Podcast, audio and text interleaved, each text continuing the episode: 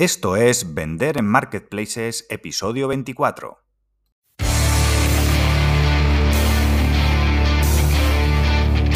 Bienvenidos al podcast de All for Marketplaces, el lugar donde te enseñaremos a mejorar tus ventas en Amazon y otros grandes portales.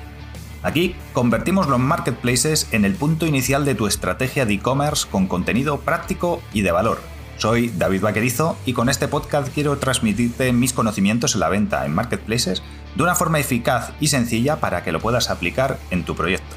Allformarketplaces.com es la primera plataforma, el primer club de formación avanzada sobre marketplaces de habla hispana. En All for Marketplaces podrás encontrar más de 200 clases en vídeo para mejorar tus ventas en Amazon. Si estás preparado para pasar a la primera liga del e-commerce, Empezamos. Hoy vamos a hablar sobre cómo generar ideas de negocio, ideas de producto para empezar nuestra marca en Amazon. Yo soy un fiel defensor de eh, centrarnos en montar una marca.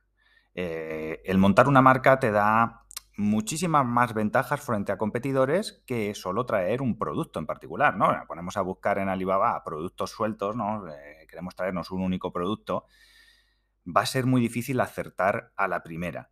Si solo tenemos un producto suelto de una categoría, no vamos a tener posibilidad de hacer venta cruzada, de potenciarlo en redes sociales y demás. Va a estar como muy descolgado y no nos vamos a poder apoyar de todas las opciones de marketing digital que hay para echar adelante este producto ¿no? y para, para sacarlo adelante como si podríamos hacer con una marca. Entonces, cuando estamos pensando en montar una marca, tenemos que tener un poco visión de, oye, qué marca de qué tipo, en qué categoría de producto podemos lanzarla donde pueda tener eh, varios productos, donde no se me acaben ideas, que tenga potencial de venta y demás, ¿no? Esto yo creo que, que es lo que buscamos todos, ¿no? Cuando queremos lanzar una marca en Amazon. Y al final la enfocamos buscando como productos, mm, digamos, únicos, ¿no? Es decir, pues voy a montar una marca de tuppers, pues voy a montar una marca de eh, cuidado personal, una marca de decoración, una marca de, mascotas, etcétera, ¿no? Y al final es muy complejo, eh, partes de que haya una necesidad para ese producto en particular y eh, te va a ser complejo encontrar muchas categorías de estas. Eh, también tenemos la gran diferencia ¿no? de si un producto luego es de necesidad o es de compra por impulso. Que para Amazon yo siempre recomiendo que los productos que vayáis a meter, eh, que vayáis a vender, sean productos de necesidad, ¿no? Porque al final en Amazon la gente va a buscar algo que necesita. Oye, necesito tuppers Mm, para llevarme la comida al trabajo. Y va a Amazon y busca pack de seis tuppers. Pero si tú vendes mm, un producto que es de impulso, ¿no? Eh, que no vas a buscarlo porque a lo mejor no lo conoces, pero si lo ves en redes sociales o lo ves en una tienda, así que dices, hostia, pues me mola y te lo comprarías. Esto, por ejemplo, por poneros un, ejemplo, eh, tenía un, cliente que, bueno, tiene una empresa material eléctrico de la leche y luego él hace experimentos con productos pues, que le gusta, ¿no? Eh, tiene otra, otra empresa para enredar. Y tiene un producto que es una hoja de cerámica con una bolsita como de sílica dentro, que lo metes en la fruta, o sea, lo metes en el cajón de la fruta y la verdura y lo que hace es absorber los gases de la maduración de la fruta y evitar que se madure, ¿no? Eh, retrasa la maduración de la fruta y, pues que la verdura se ponga pocha, etcétera. Entonces, el producto es genial, funciona, ¿no? Y, cuando te lo cuentas, dices, coño, pues mm, sí, pues lo meto y en vez de durarme los plátanos una semana, me duran tres, pues estupendo, ¿no? Pero ¿qué pasa? Que nadie conoce el producto, entonces nadie va buscando en Amazon hojita de cerámica antimaduración de la fruta, porque es que no se te ha ocurrido que haya un producto que evite la maduración de la fruta o el envejecimiento de las verduras en la nevera, ¿no? Entonces, claro, es mucho más difícil vender esto en Amazon. Entonces partamos de la base de que vamos buscando productos de necesidad. Pues eso, un tupper, un tal o un cual. Pero aquí entra la segunda variante, que es lo que te voy a contar hoy, sobre eh, rizar un poco el rizo con esto de los productos de necesidad. Porque, ¿qué pasa si traemos productos que están vinculados a otro producto de gran venta. ¿no? Por ejemplo, Amazon categoría top que lo lleva reventando años, robot aspirador. ¿Te vas a meter a vender robot aspirador? Hombre, si te metes en el un 10 seguramente o en Jungle Scout y haces lo típico de buscar el potencial del producto y tal, te diga que, sí, que es un nicho de la hostia vender robot aspiradores o mierdas de estas. Si te metes te vas a arruinar, básicamente, porque tienes una competencia atroz. Eh, si tienes devoluciones mm, vas a perder muchísima pasta. Pero, ¿y si montas una marca de accesorios para robot aspiradores? Son es un producto de necesidad. ¿Por qué? Porque son accesorios que reemplazan piezas de un producto que se desgasta.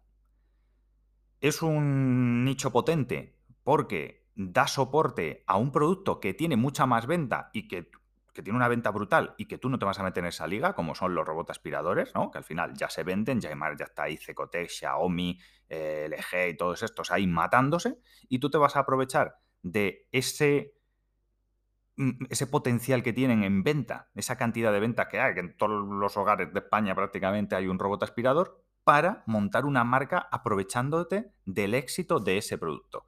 Por ejemplo, pues eso, una marca de accesorios para robot aspirador. ¿Cómo lo puedes estructurar? Voy a ver en Amazon cuáles son los modelos más vendidos, cuáles son las marcas más vendidas y voy a buscar proveedores en Alibaba de accesorios para, pues por marcas. Pues voy a buscar accesorios para robot aspirador Cecotec, para Xiaomi y mm, para lo que sea, ¿no? Para las otras marcas.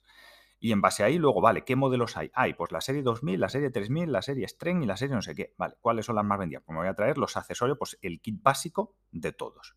¿Y qué puedo hacer? Luego puedo hacer venta cruzada, intentar hacer campañas de display cruzadas, ¿no? De bajo, de bajo clic y demás, atacando todos estos productos. Manualmente cojo mi, digamos, producto de accesorios que sustituyen, vamos, de accesorios de recambio del robot aspirador serie 2000 y planto un anuncio de display o de sponsor product dentro de toda la serie 2000 de los aspiradores robot de Cecotec. Es verdad que esos espacios publicitarios van a estar bastante copados, pero podemos atacar por display, que es más barato, o hacer campañas de remarketing atacando a gente que ha comprado estos productos. Entonces podemos decir, oye, con mi producto quiero eh, atacar a gente que ha comprado X tipo de producto. Y entonces podríamos ahí entrar en las audiencias, en las segmentaciones de gente que ha comprado robots aspiradores. ¿Sabes? Podemos segmentar por audiencias, remarketing de compras, de productos similares, etc. Entonces, podemos montar una marca que realmente es un producto de necesidad, ¿vale? Porque el que tiene un robot aspirador, yo tengo uno, mi querida esposa tiene el pelo muy largo y el robot aspirador, el pobre, cada vez que aspira, se atasca como un condenado y tengo que ir con una tijera a cortarle los pelos para que siga funcionando. Entonces, mi robot aspirador es bastante nuevo, tendrá tres meses, pero es que necesito un recambio ya, porque están los cepillos para quemarlos. Entonces, pues bueno, pues al final yo tengo la necesidad de comprar ese accesorio y el que vende ese accesorio se va a aprovechar de que yo tengo esa necesidad y además de que es un producto que mucha gente tiene y que tiene un gran éxito. Entonces, puede ser una idea, una idea potente y si la estructuras bien como una marca, que yo entre y sea accesorios eh, para robots, yo qué sé, la marca que le pongas el nombre, ¿sabes? accesoritos para robotitos. Y ahí dentro lo tengas todo estructurado, por marcas, por modelos, y puedas entrar y puedas, ah, vale, pues mi robot aspirador es Cecotec. Venga, pum, accesorios para Cecotec, todos los que hay. Es de la serie 2000, todos los accesorios compatibles para la serie 2000 y lo tengas todo bien estructurado dentro de una store, dentro de Amazon, se pueda encontrar fácilmente, porque hacer la prueba no es nada fácil encontrar el accesorio que te corresponde para un robot aspirador en particular. Hacer la prueba, porque yo la he hecho y es muy complicado de, buscar. ¿Qué más historias pueden ser así de este estilo? Esta es una muy potente. ¿Cuál podrían ser? Eh, utilizar, o sea, aprovecharnos de eh, temas que están muy en tendencia. Por ejemplo, todo el tema pues, del podcasting, del streaming y demás, está como súper en auge. ¿Nos vamos a meter a, vender micrófonos para podcast? Pues hombre, competir con Blue, con Yeti, con eh, Rode, con todas estas marcas enormes que, yo qué sé, y con marcas chinas, pues como Boya, que tienen muy buen precio y demás, pues es muy loco. Es como meternos a vender robot aspirador. Vamos a tener una inversión en producto brutal, en marketing, en competencia, pero ¿y si lanzamos una marca de accesorios para podcasters? Donde tenemos cables, donde tenemos brazos que sujeten los micrófonos, donde tenemos eh, eh, accesorios, yo qué sé, adaptadores, pues que vayan, oye, pues si tienes un trípode que tiene conector de reflex, que pongas un adaptador para que enganche la rosca grande de los micrófonos, que viene con una rosca más grande. Pues yo eso lo he buscado y no lo he encontrado, por ejemplo. Pues eh, filtros, filtros de sonido, y todo organizarlo bien, porque muchas veces el problema es que sí, te encuentras las cosas, pero están hechas un Cristo, son muy difíciles de encontrar y están muy desorganizadas. Entonces, yo, por ejemplo, pues grabo podcast. Entonces, tengo mi cable, tengo un bracito. Eh, si yo ahora quiero, oye, pues para mi tipo de micrófono, ¿qué brazos hay? ¿Qué tal? ¿Qué filtros? Todos los accesorios, tenerlos organizados y decir, oye, pues mira, si tu micrófono es de este tipo o si tienes, estás en una habitación, yo qué sé, ordenarlo para que cumpla una funcionalidad, resuelva un problema del posible cliente. Si vas a grabar en habitaciones amplias sin muebles, que puede que tengas eco, te viene bien todo esto. si grabas en sitios pequeños con muebles que no tienes ecos, te vienen bien esto. Si tienes este tipo de micrófono que pesa más de medio kilo, los brazos que te vienen bien, los soportes que te vienen bien, son estos. Si, yo qué sé, si tu ordenador está muy lejos y necesitas un cable de 3 metros, lo tienes que comprar blindado porque si no va a coger eh, interferencia. Que al final resuelvan problemas que se va a encontrar la gente usuaria del producto principal, ¿no? Pues al final yo me he encontrado que, pues que el cable cogía interferencia que el brazo fuera lo suficientemente largo para eh, mi setup, ¿no? Que tengo dos pantallas, el brazo nace desde una punta del, escritorio, pues que fuera lo suficientemente largo, porque el primero que compré era bastante más corto y no llegaba. Los filtros. Coño, pues es que los filtros están muy mal pensados para mi brazo y para mi tipo de micrófono, que es una bola, que no es un micrófono, digamos así, tradicional. Pues al final ordenar todo esto y al final tu ranking para ordenar va a ser cuáles son los modelos más vendidos y las marcas más vendidas, porque es de donde más clientes vas a tener, ¿no? De donde más potenciales clientes vas a tener. Y al final montas algo sobre el éxito de otro producto y resuelves problemas que esos usuarios tienen. Lo mismo te digo para accesorios para streamers. Oye, pues cámaras, puedes, oye, pues eh, soportes para cámaras, micrófonos, acoplamientos, luces de LED, adaptadores. Tienes un millón de cosas que ya te quieres meter un poco más en harina, bueno, pues puedes meter ahí algún tema electrónico, demás, pero bueno, esto sería un siguiente paso cuando ya estés facturando mejor. Eh, ¿Qué más marcas de accesorios puedes estar? La más tradicional es, pues, accesorios para ordenadores, ¿no? Pero dime una marca de accesorios para portátiles, exclusivamente de accesorios para portátiles, que tenga bases eh, regulables en altura, bases refrigeradas, eh, yo qué sé, mm, ratones finos que te puedas llevar en un maletín, eh, luces, yo qué sé, un montón de historias solo relacionadas con accesorios para portátiles, no accesorios de ordenador, ¿vale? O accesorios para teletrabajadores. Oye, pues un teletrabajador pues llega a su casa y pues a lo mejor necesita, oye, un, un cojín especial porque tiene una silla mala en casa. Eh, un ratón, mm, yo qué sé, una alfombrilla con soporte, un elevador del portátil. Al final es ver tendencias, ver productos que tienen mucho éxito y montar marcas de accesorios bien estructuradas, bien ordenadas, que resuelvan los problemas que tienen esos usuarios de una forma eh, en condiciones. Porque al final en Amazon, sí, tiene mucho potencial de venta, lo que queráis. Ahí están todas las marcas compitiendo. Es que hay mucha competencia. No entra en Amazon porque hay mucha competencia, porque hay marcas grandes. Las marcas grandes lo hacen de puñetera pena. De puñetera pena.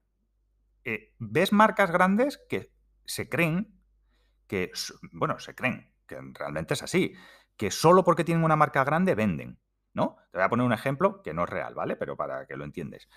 Si tú quieres mm, un detergente para limpiar los cacharros, Pues vas a Amazon y buscas Fairy. Y Fairy no necesita ni tener buenas fotos, ni buen título, ni buenas descripciones, ni nada, porque sabes que es un, un champú, sí. Un jabón potente, vas, lo compras y ya está. Como esto, te encuentras miles de marcas, ¿vale? Que tienen malos títulos, malas imágenes y demás. Si tú montas una marca en Amazon, tu forma, o sea, montar una marca en Amazon, estás emprendiendo, empiezas de cero y demás, o montas una línea de negocio nueva en tu empresa, lo que el poder que tienes de diferenciarte y competir, contra una marca de Procter Gamble o de lo que sea es hacer las cosas mejor, más bonitas, de mejor calidad y pensar distinto. ¿vale? El hacer unas imágenes de calidad, que el contenido en texto sea bueno, que redactes para una persona, que te informes de qué problemas tiene esa gente mirando las reviews de competidores para ver de qué se quejan, cuáles son las preguntas frecuentes en otros productos y las resuelvas, al final son cosas que te permiten hacer un contenido de calidad y estar muy por encima de la media, ¿vale? Entonces, em, al final es darle este enfoque y montar una marca pues, de accesorios, de un producto de éxito, con una calidad de contenidos, con una buena estructura, con una buena organización y luego, si quieres, pues apoyarte de otros canales de marketing, o sea, como pueden ser redes sociales, ¿no? Decir, pues es que resulta que eh, la publicidad de los accesorios de robot aspirador está de locos y no me dan los, los márgenes con, con el coste de la publicidad prueba a hacer colaboraciones con, con microinfluencers de decoración y de hogar. ¿Por qué? Porque va a haber muchos de sus clientes que tengan, o sea, de sus seguidores que tengan un robot aspirador, porque es un producto de tremendo éxito. Entonces, tú a esa persona la contactas un microinfluencer, oye, ¿tienes un robot aspirador? Sí, ¿cuál es? Mira, te voy a regalar un pack de accesorios de, oye, eh, todos los cepillos, un cepillo especial para perros, eh, tal, todo el kit, y me haces una promo. Y mucha gente no, eh, cuando son microinfluencers, normalmente le cedes el producto y, no te piden una. No te piden un, un, fin, ¿no? Un pago por esto. Pues oye, depende, al final tienes que valorarlo. De hecho, colaboraciones que no te piden producto, que no, solo te piden el producto directamente ellos, ¿no? A mí dame el producto, yo te lo enseño y luego, pues como todo, ¿no? 20, 50, 100, 1000, 10.000, ¿no? Al final es la negociación con cada uno y lo interesante que sea tu producto para esa persona. Si le viene genial, oye, a mí regálame el producto que me viene estupendo y luego ya si hacemos otras colaboraciones más adelante que repitamos, pues ya ahí, oye, pues sí, me pagas X y ya está. Eso al final la negociación con cada uno. Pero al final te apoyas de esas redes. Oye, pues en Amazon no puedo hacer publi. Vale, pues voy a buscar microinfluencers que tengan en sus suscriptores potenciales clientes míos, pues por ejemplo, microinfluencers de hogar y decoración, y que me hagan una promo de los accesorios para robot aspiradores.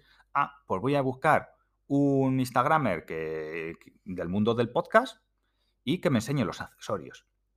¿Sabes? Entonces es pensar distinto. Pensar distinto porque pocas empresas lo hacen. Eh, cuanto más grande es la empresa, más mm, de manos están, porque eh, al final está el efecto multinacional, ¿no? Que no, no, yo es que soy el que mm, coge los pedidos de aquí y los escribe aquí y no hago ninguna función más ni puedo hacer ninguna función más. Entonces hay muchas limitaciones que restringen la creatividad y el pensar distinto y el hacer cosas nuevas, distintas y chulas. Entonces, bueno, este es tu gran potencial.